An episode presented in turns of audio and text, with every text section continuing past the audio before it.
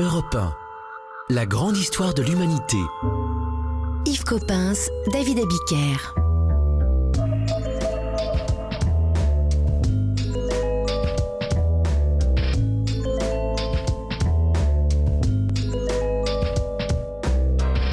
Sixième et avant-dernier épisode euh, de nos discussions sur la grande histoire de l'humanité euh, racontée par Yves Coppens. Bonjour Yves Coppens. Bonjour.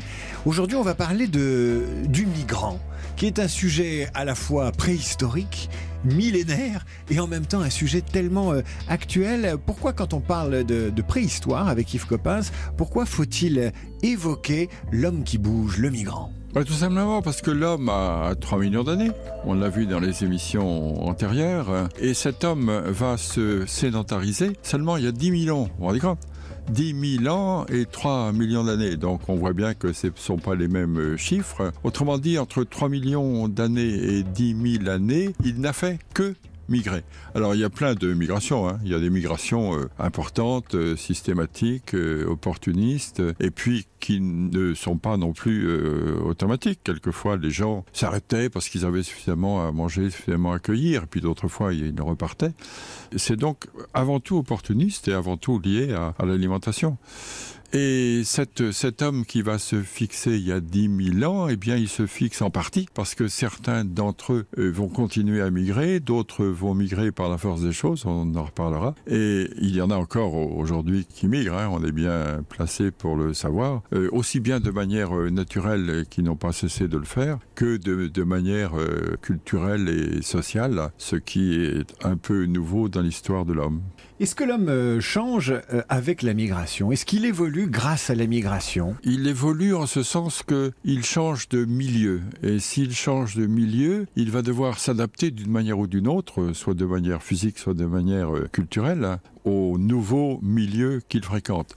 Donc, bien sûr qu'il y a des adaptations. Regardez par exemple la manière dont vivent les, Esquimaux, la manière dont fonctionne leur, leur corps, hein, leur physiologie. C'est pas tout à fait comme la nôtre, c'est-à-dire que moi je me mettrais dans la, le genre de vie d'un esquimau sans, sans préparation, je ne tiendrai pas, tiendrai pas longtemps certainement.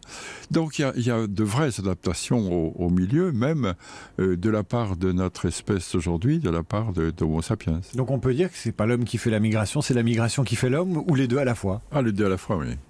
Eh bien, on va en parler dans un instant, Yves Coppens. On parle de cet homme qui bouge, de cet homme migrant, juste après la pause.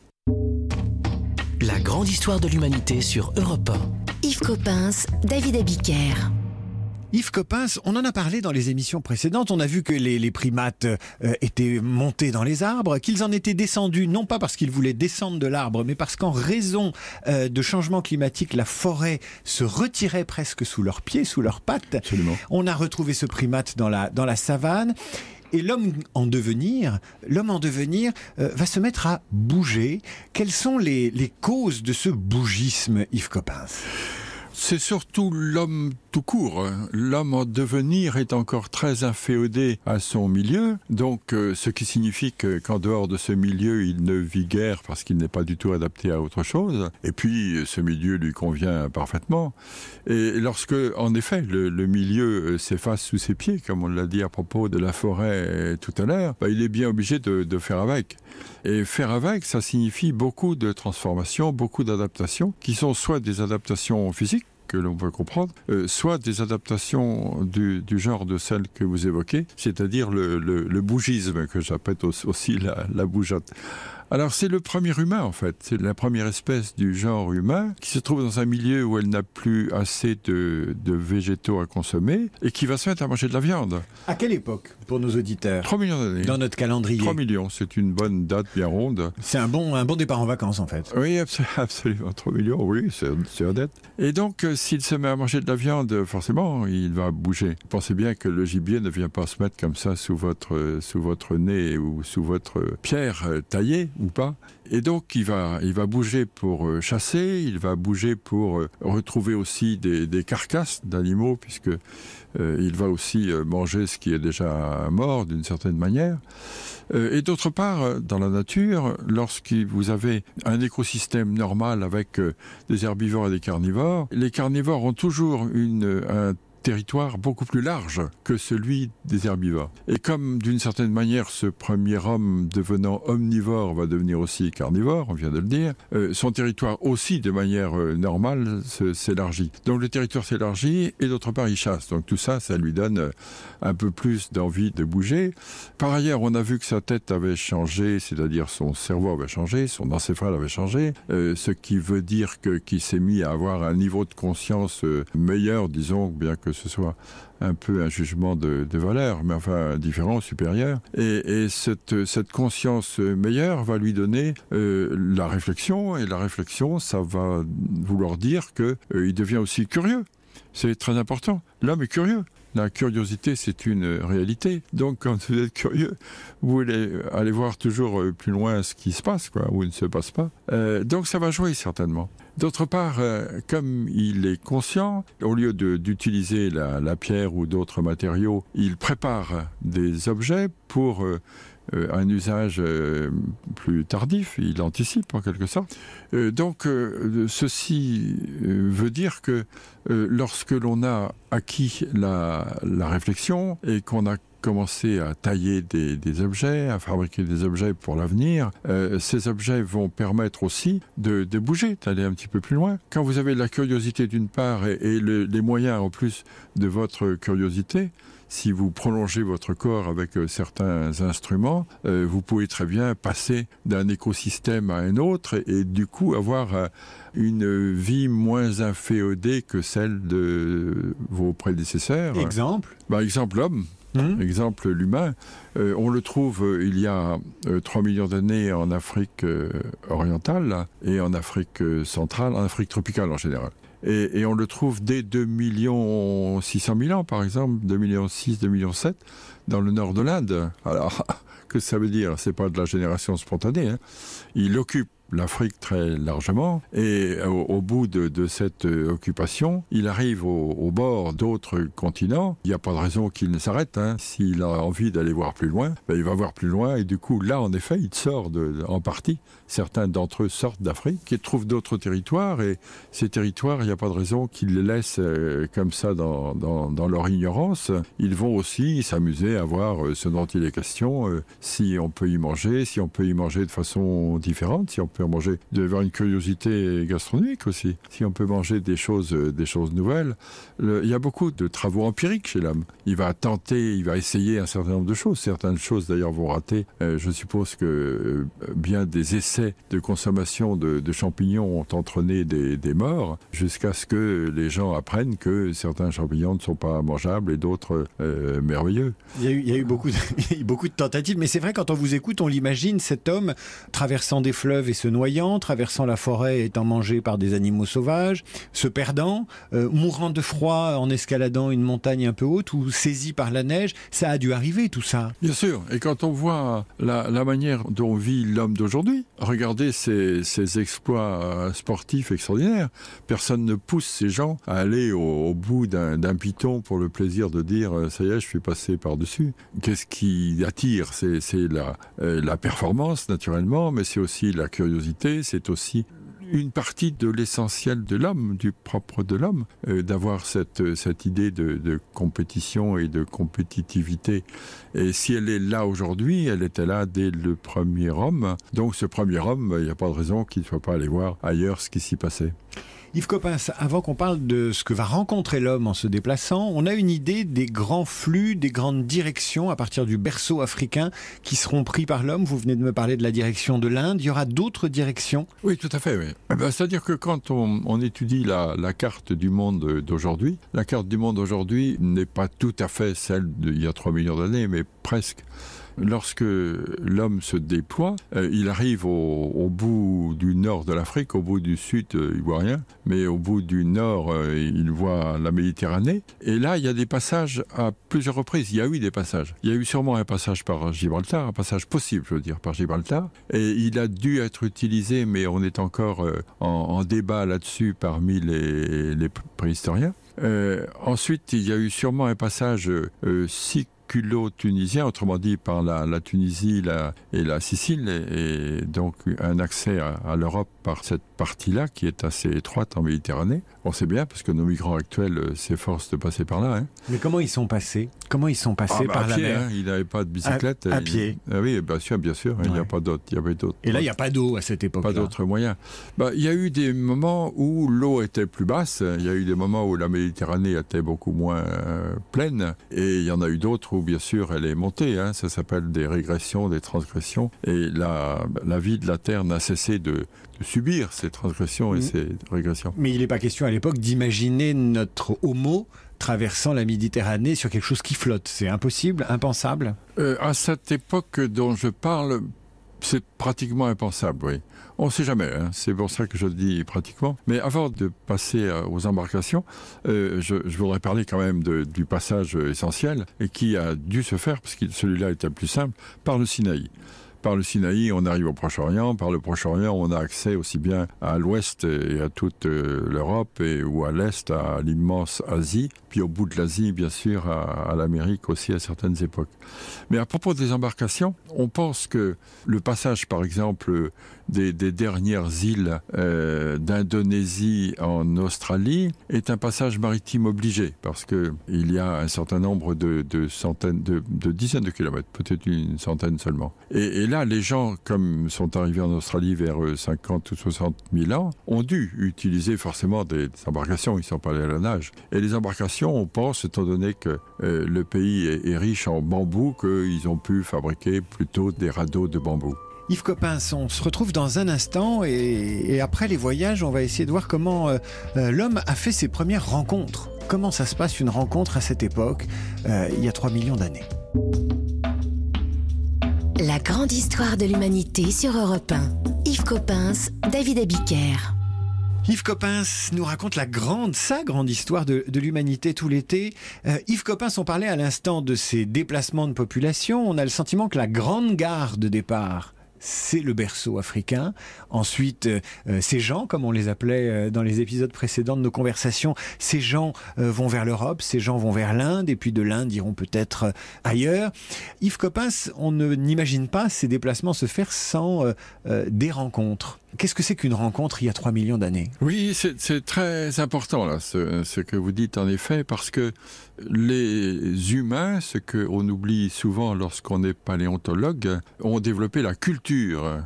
Leur prise de conscience, leur niveau de conscience a fait qu'ils ont anticipé, on a dit ça mille fois, et comme ils ont anticipé, ils ont fabriqué des, outils, et, et ces outils finalement c'est le début de l'environnement culturel. Et l'environnement culturel aujourd'hui s'est développé au point qu'il nous enveloppe. Euh, eh bien, ce développement culturel a un impact, c'est-à-dire que l'homme, on l'a vu, est apparu avec un cerveau meilleur, on l'a dit aussi mille fois, et puis avec le langage articulé, qui est nouveau. Le langage articulé qui permet de, s'exprimer de manière beaucoup plus élaborée qu'on le faisait avec un langage euh, modulé. Et ces hommes qui parlent ont forcément une autre attitude, un autre comportement lorsqu'ils se rencontrent. Alors les animaux, bien sûr, parlent d'une certaine manière, s'expriment d'une certaine manière, s'expriment tout à fait d'ailleurs d'une certaine manière. Leur vocabulaire est plus limité, c'est tout. Enfin, ils se comprennent parfaitement entre eux. Mais enfin, moi j'ai vu des troupeaux de certaines bêtes rencontrer des troupeaux de la même espèce, de la même bête, et s'ignorer parce que chaque troupeau a son autonomie, très probablement. Mais en l'occurrence, lorsque des humains se rencontrent, enfin imaginez, des humains se rencontrent et et ils sont curieux quand même. Donc ils sont curieux, ils aperçoivent les autres. Apercevant les autres, ils ont envie de les, voir de plus près. Il y a, d'abord une, une, méfiance, certainement. Une méfiance qui se traduit sans doute euh, quelquefois par euh, une agressivité même. Donc les rencontres sont pas forcément calmes et sont pas forcément pacifiques et, généreuses, mais la curiosité aidant, et puis la, bonhomie de l'homme qui existe quand même, faut pas exagérer, l'homme n'est pas qu'agressif. Et donc ces gens vont se rencontrer, vont sûrement tenter de bavarder, tenter de se raconter des histoires, tenter de raconter euh, ce qu'ils viennent de voir et, quel est leur, leur avis sur... Euh, sur le temps, sur le temps qui passe, sur le climat, sur euh, les secteurs de, de, nourriture, etc.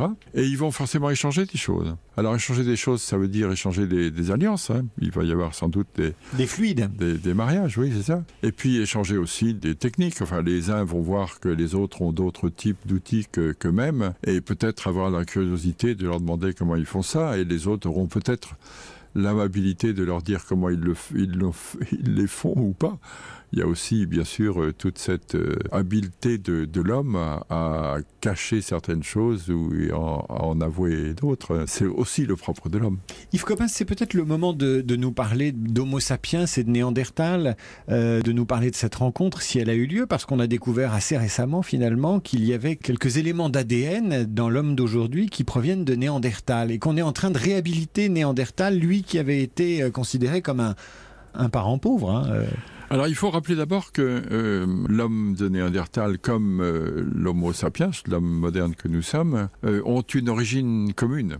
Et cette origine commune a évidemment entraîné ces migrations dont on parle. Ces migrations se sont répandues à travers toute l'Eurasie dont on a parlé un petit peu.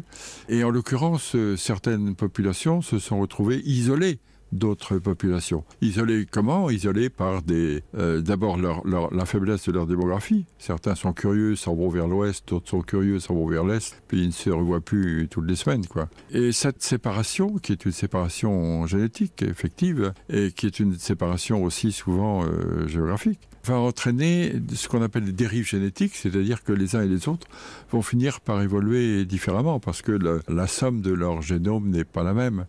Et les, uns vont devenir les sapiens que nous sommes, les autres vont devenir les néandertals que sont qu'ont été les autres. Et puis d'autres espèces aussi apparaissent de cette manière. Donc ils vont se trouver séparés, mais ayant la, la culture, ça je suis persuadé qu'il y a une sorte d'action en retour, de rétroaction de la culture sur la nature, sur le biologique. Lorsqu'ils vont se retrouver, euh, il se trouve que euh, ce ne sont pas de vraies espèces au sens de la définition de l'espèce, c'est-à-dire qu'il n'y aura pas une barrière génétique euh, tout à fait euh, cloisonnée, elle sera plus poreuse qu'on imagine. Et on trouve en effet chez euh, certains humains d'aujourd'hui, certains homo sapiens d'aujourd'hui, puisqu'il n'y a plus que des homo sapiens, des fragments d'ADN, enfin des, des nucléotides, des éléments de l'ADN, qui sont typiques des, néandertaliens. Donc il y a eu en effet des interfécondités entre euh, ce que nous appelons deux espèces.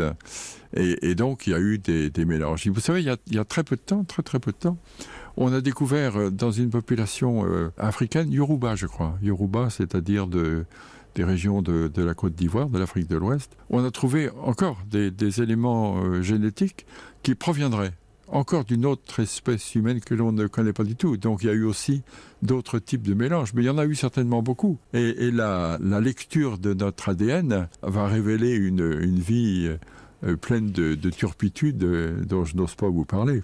Yves Coppens, vous êtes en train de me dire que si euh, aujourd'hui on prend un homme, qu'on déplie son ADN, c'est l'expression consacrée, on trouve évidemment beaucoup d'homo sapiens, Bien un sûr. tout petit peu de néandertal et qu'on va Mm. en voir encore des surprises. C'est probable. Je, je, évidemment, je ne peux pas prévoir et je ne suis pas un généticien ou paléogénéticien moi-même. Mais on voit bien que cette, cette science est toute neuve, cette science est superbe.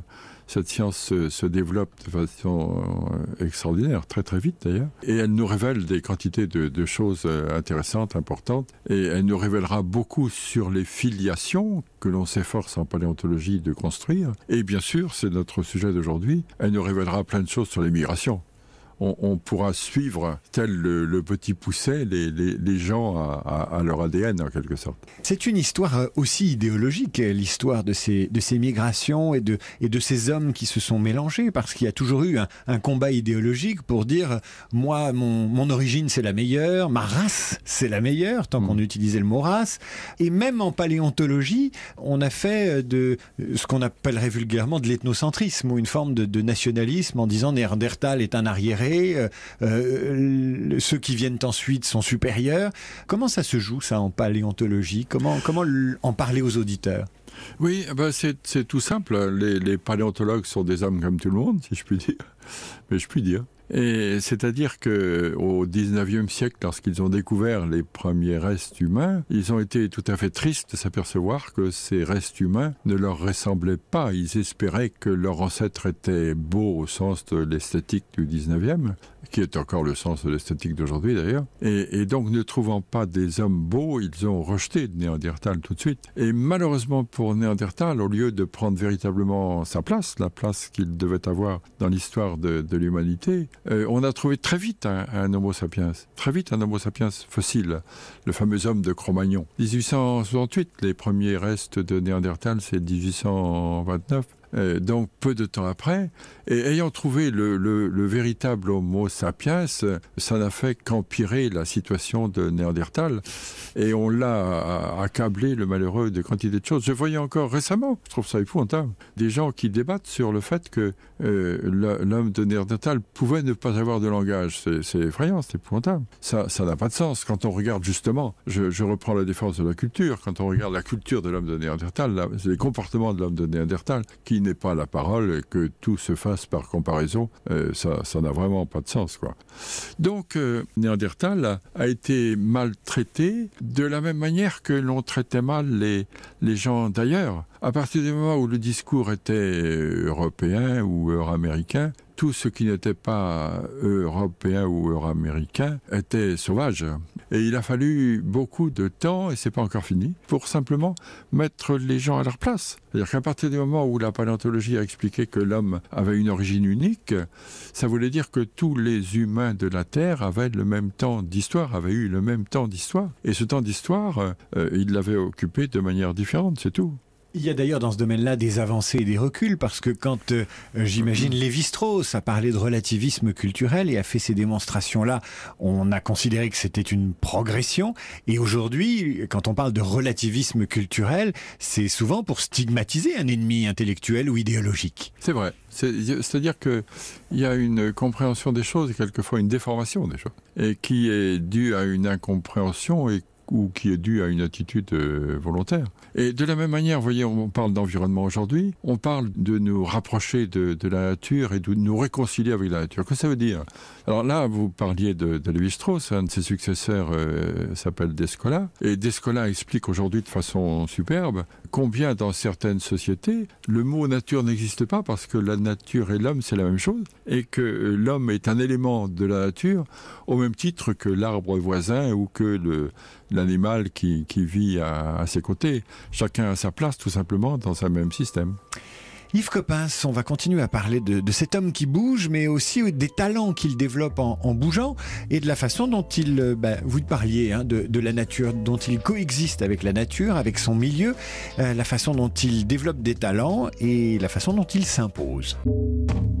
La grande histoire de l'humanité sur Europe 1. Yves Coppens, David Abiker. Yves Coppens, on vient de parler de, de, cet homme qui se déploie sur plusieurs continents, euh, qui fait des rencontres, qui fait des croisements. Il s'associe, il euh, il s'accouple avec, euh, avec d'autres, et puis il progresse il progresse en talent, il progresse en peut-être en durabilité, son espérance de vie euh, augmente. Qu'est-ce qu'on peut dire de, de cette capacité à progresser et des, et des paliers différents que cet homme franchit? Ben, On peut dire que euh, ceci est parti justement de son développement culturel. Euh, vous savez, quand on parle de 4 milliards d'années de développement naturel, euh, on peut même dire 14 milliards d'années, hein, et, seulement 3 millions d'années de développement culturel, ça veut dire que ce n'est pas ancien, et ce développement culturel, il est cumulatif, c'est-à-dire à partir du moment où vous avez découvert quelque chose, vous transmettez cette découverte, et, la personne qui vous suit va s'appuyer, s'asseoir sur cette découverte pour en, découvrir d'autres qui ne peuvent être découvertes qu'à partir de la, de la première, et, et ainsi de suite. Ça n'existe pas ça dans la nature, où la nature remplace, mais, mais ne, ne cumule pas d'une certaine... Pas, enfin, pas toujours. Quelquefois, si. Ceci étant dit, la culture est, évidemment très importante et comme vous le disiez, la culture va se développer de manière euh, considérable et on va développer notre équipement de façon euh, insensée. Regardez, le, le numérique aujourd'hui, ça en fait partie, hein, bien entendu. Et le numérique d'aujourd'hui et de demain, et on parlera bien sûr aussi de, de l'homme de, de demain qui est bénéficiaire de tous ces, de ces 3 millions d'années de culture et d'accumulation de culture. Et quand on dit que la longévité progresse, c'est aussi de la culture. Parce que c'est vraiment la, la médecine qui a compris euh, certains mots et qui a découvert comment soigner ces mots et comment du coup euh, améliorer l'existence de chacun et prolonger l'existence de beaucoup. On parlait de, culture on parlait de talent et des capacités de, de cet homme qui a 3 millions d'années, qui s'est déplacé, qui a voyagé. Est-ce qu'il y a des, des choses qu'on ne s'explique pas sur ce qu'il savait faire à l'époque? Est-ce qu'il y a des choses qui nous interpellent en disant mais comment ont-ils fait ça? Euh, Oui, dans une certaine mesure, mais il faut se méfier parce que quelquefois euh, j'ai entendu des collègues qui étaient aussi amoureux de la culture qu'ils étudiaient qu'on peut être amoureux de sa propre société. On parlait tout à l'heure de euh, moi, ma culture est, est la meilleure. Et bien là, la culture qu'ils étudient est aussi la meilleure. Et j'ai entendu certains dire euh, cela savait tout et ils nous ont pas transmis leur connaissance. Non, c'est pas vrai, c'est pas vrai. Dire que les Égyptiens euh, connaissaient tout et, et que euh, ils nous ont transmis seulement une partie de leur connaissance, euh, c'est en, en toute petite partie vrai. Peut-être qu'il y a des éléments qui nous échappent, mais dans l'ensemble, quand même, les choses ont été, ont été transmises. Il y a suffisamment d'hommes sur la Terre pour que certaines choses ne nous aient pas été transmises. Euh, ceci étant dit, c'est vrai que chacune des sociétés a appris des choses et chacune des sociétés euh, est donc tout à fait capable de transmettre ces choses, de nous apprendre des choses, de même que nous, nous sommes capables de leur aussi apprendre des choses, bien sûr. C'est dans tous les sens. Regardez ce que fait la, pharmacopée, la, la pharmacie, notre pharmacie d'aujourd'hui. Elle va puiser quoi? Elle va puiser des informations euh, chez des gens d'ailleurs qui ont découvert de manière empirique euh, euh, la manière dont fonctionnait, dont étaient utiles certaines plantes, certains fruits, certaines racines, je ne sais quoi. Et c'est cette, euh, cette pharmacie, elle va sortir la, la substantifique euh, moelle de, de cette... Vous voyez, je retourne à l'os quand même. C'est une obsession chez vous, Yves Coppens. de, cette découverte. Yves Coppens, euh, on a envie de vous interroger sur les grandes découvertes de cette humanité-là. Euh, évidemment le feu, évidemment la taille du silex, on en a déjà parlé, mais les premiers médicaments, on a envie de parler de la roue tout simplement, ou de l'utilisation des premiers objets euh, flottants, des premiers véhicules, parce qu'il y a aussi là aussi des mystères. On se demande dans certaines régions bretonnes comment on a transporté une pierre d'un endroit à un autre. Enfin, on a envie de, de gratter parce qu'ils nous ont pas laissé tous leurs secrets. Oui, oui. Malheureusement, ces, gens ne, nous parlent plus, quoique.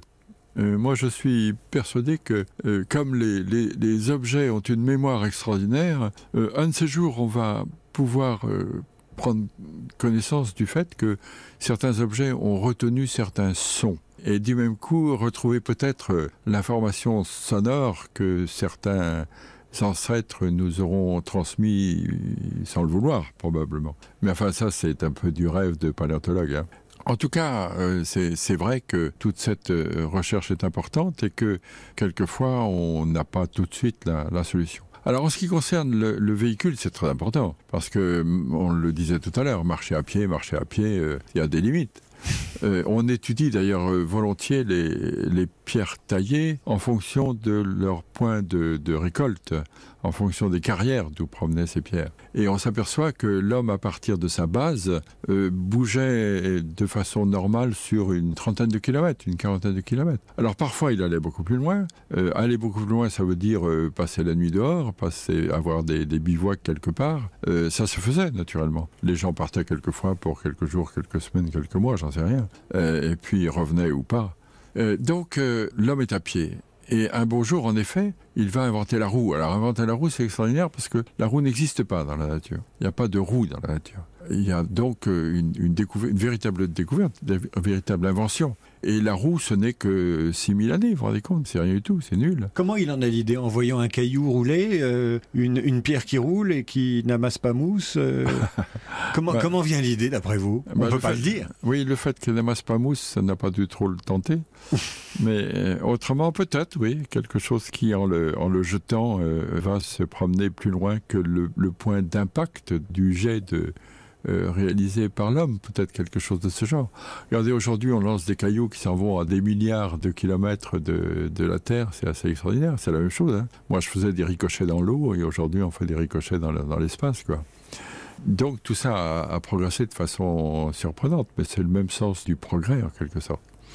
En tout cas, la roue apparaît la roue va transformer beaucoup les choses. Encore aujourd'hui, c'est une, une découverte extraordinaire. Hein, euh, songez un petit peu, on est habitué à notre environnement c'est un peu dommage. Enfin, c'est un peu dommage, c'est comme ça, c'est normal. Mais je veux dire que je suis très étonné lorsque je vois les gens debout de les voir euh, marcher debout, redressés sur leurs deux pattes postérieures, parce que j'ai évidemment d'autres images en, en, tête. Et je suis très étonné lorsque je, je réfléchis et que je regarde passer euh, ce, ce, nombre incroyable de petites boîtes euh, métalliques sur, euh, sur roues avec des gens qui sont assis dedans. C'est ridicule en un sens. 6000 ans seulement, c'est très peu en fait. C'est très peu, oui. C'est très peu. Oui. Comment vous l'expliquez? Quelque chose qui nous semble si évident à nous, euh, dont on imagine qu'elle pourrait être plus ancienne, cette fameuse roue? Qu'est-ce qui freine l'arrivée de la roue? C'est drôle de roue. Ben, J'en sais rien, mais vous savez, euh, dans les, années qui viennent, euh, des gens diront certainement à propos de nous, comment ça se fait qu'il n'y ait pas pensé plus tôt Qu'est-ce qui a pu freiner leur découverte de telles choses qu'on n'a pas encore euh, découvert, par exemple Donc c'est ainsi. L'homme a, évolué sur le plan culturel doucement, aussi pour des questions démographiques. Il faut dire que quand on était quelques milliers, il y avait quand même moins de têtes pensantes que quand on est euh, 8 milliards. Et la manière aujourd'hui dont ces 8 milliards euh, réfléchissent et la manière dont ils communiquent, le, résultat de leur réflexion est évidemment une chose à, prendre en, considération. Yves Coppens, bah, puisque vous parlez du nombre et des 8 milliards ou des 6 milliards de terriens que nous sommes aujourd'hui, eh bien on va parler du nombre et de cette planète euh, peuplée et de son peuplement. La grande histoire de l'humanité sur Europe 1. Yves Coppens, David Abiker. Retour avec Yves Coppens, avec lequel nous parlons de, de, cet homme qui migre depuis 3 millions d'années et qui a peuplé ainsi la, la planète. Yves Coppens, euh, on parlait des, des outils qu'il utilisait pour se déplacer, pour que le voyage soit plus simple. On n'a pas parlé des, des véhicules, on a parlé un instant de la roue, mais c'était très récent. Il a chevauché à partir de quand? Oui, bah, je suppose que dans la, tête de ces, humains qui se déplaçaient, il y avait toujours cette, idée de, se déplacer euh, plus vite, plus facilement et de, manière plus confortable. Et, ces, gens ont dû peut-être à une certaine époque euh, chercher comment faire et, en fait utiliser l'animal, pourquoi pas L'animal pour se déplacer.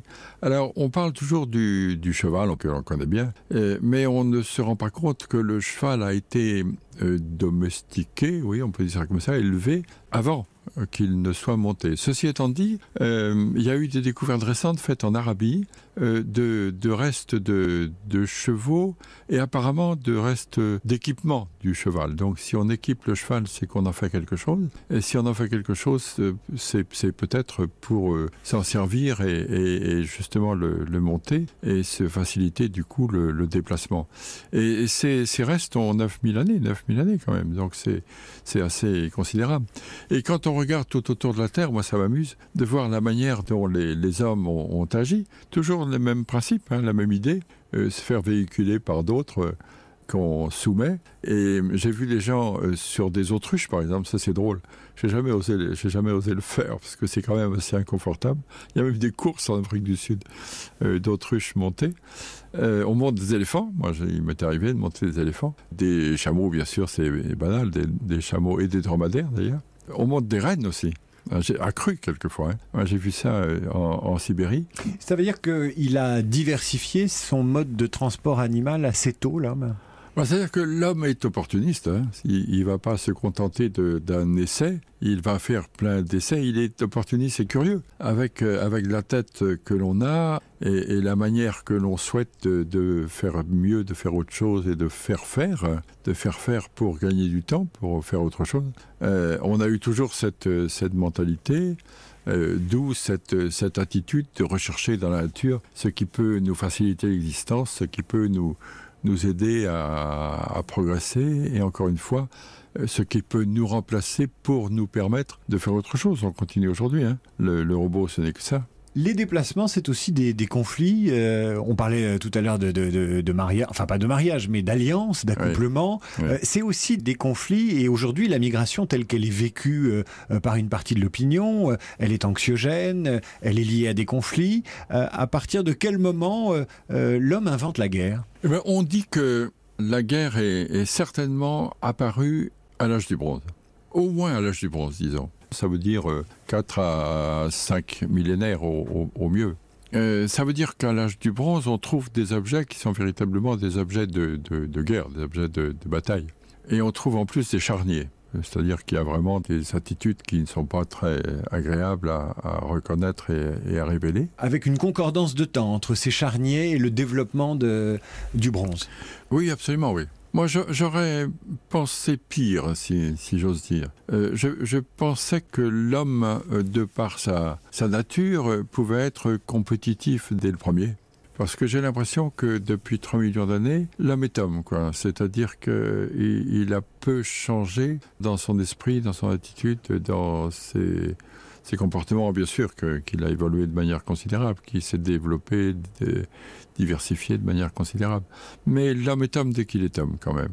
Donc je le pense euh, susceptible d'agressivité très vite. Ceci dit, comme la, la, démographie est faible, il va y avoir de la place.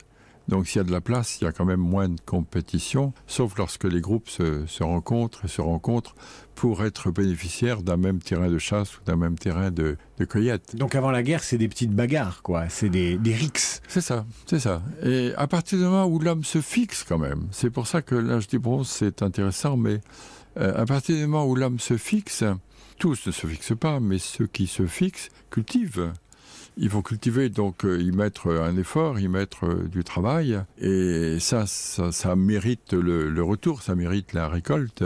Et à ce moment-là, bien sûr qu'ils vont euh, essayer de défendre ce territoire contre les, les voleurs qui, eux, euh, par paresse, viendront euh, puiser dans les, les ressources qui auront été gagnées par les autres. De la même manière que pour l'élevage dès que l'homme domestique, dès que l'homme élève des animaux, ces animaux sont ceux qu'il a élevés et c'est aussi sa propriété. Donc au fond, dès la propriété, et la propriété, peut-être qu'elle remonte aussi à, l'origine de l'homme, mais elle est, encore plus facile à comprendre au moment où l'homme est fixé et où il s'attribue un morceau de, nature en quelque sorte. Il devient propriétaire.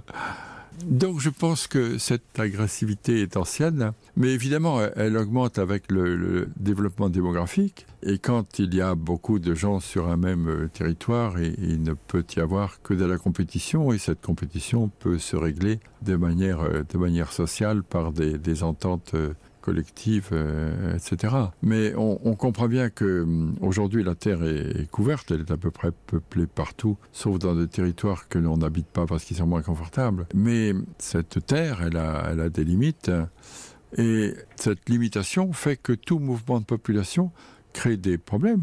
Quand on sait que on était à, quelques milliers d'individus il, il y a 3 millions d'années, qu'on était à 2 ou 300 millions il y a 2000 ans, et un milliard il y a 200 ans et qu'on est 8 milliards aujourd'hui. Ça veut dire qu'on a atteint le milliard d'individus en, même temps en 3 millions d'années et 8 milliards en 200 ans. C'est effrayant. Justement, Yves Coppens, quand je vous écoute, j'ai l'impression qu'il faut davantage redouter cette croissance démographique exponentielle que les dangers euh, des migrations climatiques, comme on les appelle aujourd'hui. Il y a eu migration climatique au cours de ces, de ces 3 millions d'années il y a eu sûrement des événements du genre de, de, des dernières glaciations, enfin des glaciations que l'homme a subi depuis ses débuts, des coups de froid qui ont fait que des populations installées quelque part euh, ont dû se, replier, donc c'est un mouvement climatique. Euh, songez qu'en en Finlande, on a trouvé une grotte occupée par des néandertals. Et cette grotte a 100 000 ans. Eh bien, depuis 100 000 années, euh, cet endroit-là a reçu 3000 mètres de glace sur lui. Et non seulement il, a reçu 3000 mètres de glace sur lui, mais il a vu fondre les 3000 mètres de glace sous lui. Et on a retrouvé cette, cette grotte. Donc, en, en très peu de temps, 100 000 ans, qu'est-ce que c'est que 100 000 ans? Bah Pour vous, 100 000 ans, Yves Coppin, c'est rien, je sais, c'est peanuts, mais enfin quand même. Oui, mais on a vu quand même 3000 mètres de glace apparaître à, à l'horizon sous ses fenêtres, et puis on les a vus euh, disparaître, au point que la, la terre de Finlande aujourd'hui remonte euh, doucement, euh, parce que sous le poids de la, la glace, c'était un petit peu affaissé aussi, bien sûr. Ça joue, hein les éléments terrestres sont moins rigides que l'on imagine. Hein. Donc, des réfugiés climatiques, oui, il y en a eu, parce que les Néandertals dont je vous parle n'ont pas attendu d'avoir euh, ces dizaines ou centaines de mètres de glace au-dessus d'eux pour bouger. Donc, ils ont bougé. Enfin, il y en a beaucoup qui ont dû euh, euh, mourir sur, place ou dans le voyage, comme aujourd'hui d'ailleurs, hélas. Mais, mais il y a eu sûrement des, des mouvements, et ces mouvements-là sont des migrations climatiques, oui. Yves Coppens, vous parliez, et ce sera ma dernière question pour aujourd'hui, vous parliez de, la croissance démographique exponentielle, impressionnante. Euh, quelle réflexion ça vous inspire? Est-ce qu'il y, euh, est qu'il y, a un danger démographique? Est-ce qu'on est trop nombreux? Est-ce qu'il euh, y a une équation à résoudre là très compliquée pour les terriens et pour l'humanité? Oui, c'est-à-dire que j'ai de la peine à, penser à la réduction des naissances. Ça, ça, m'embête. Et comme ça m'embête, je pense plutôt à une solution d'espoir et à, un départ d'un certain nombre d'humains sur d'autres planètes. On y pense. Hein on pense, euh, je sais, de manière assez avancée à un village euh, sur la Lune, à une base sur la Lune, base à partir de laquelle on lancera des véhicules véhicules, c'est aussi d'autres véhicules, vers d'autres planètes euh, qui pour le moment ne sont pas habitables mais qu'on pourra peut-être rendre habitable. Et bien sûr, on pense à Mars, hein, qui est pour le moment l'objectif euh, numéro un de l'humanité. Il y a déjà un certain nombre de, plans pour en faire le tour, faire des photos, euh, euh, en faire le tour et s'installer et se, se poser, s'installer, etc. Donc tout ça, c'est dans les tuyaux, comme on dit de manière un peu drôle. Mais je, moi, j'ai plutôt tendance à, à avoir un espoir de si je disais fuite en avant, c'est pas bon, mais de, regard vers, l'avenir, de regard optimiste vers l'avenir, plutôt que de se réduire sur la Terre. De la même manière, cette histoire de, réduction de notre train de vie et réduction de notre CO2, ça m'embête. Je préférerais de beaucoup qu'on trouve de, des moyens de casser le, le CO2, d'utiliser le carbone et l'oxygène, plutôt que d'essayer de réduire la, la production. Yves Coppens, puisque vous effleurez la question du futur, on y consacrera notre prochaine discussion la semaine prochaine, puisqu'on parlera de l'homme de demain, avec toutes les composantes qui vont du transhumanisme au progrès euh, du spatial, et de la façon dont euh, l'histoire et peut-être la préhistoire pourraient se répéter euh, demain, mais d'une autre façon. Yves Coppens, merci. Merci. Et à la semaine prochaine.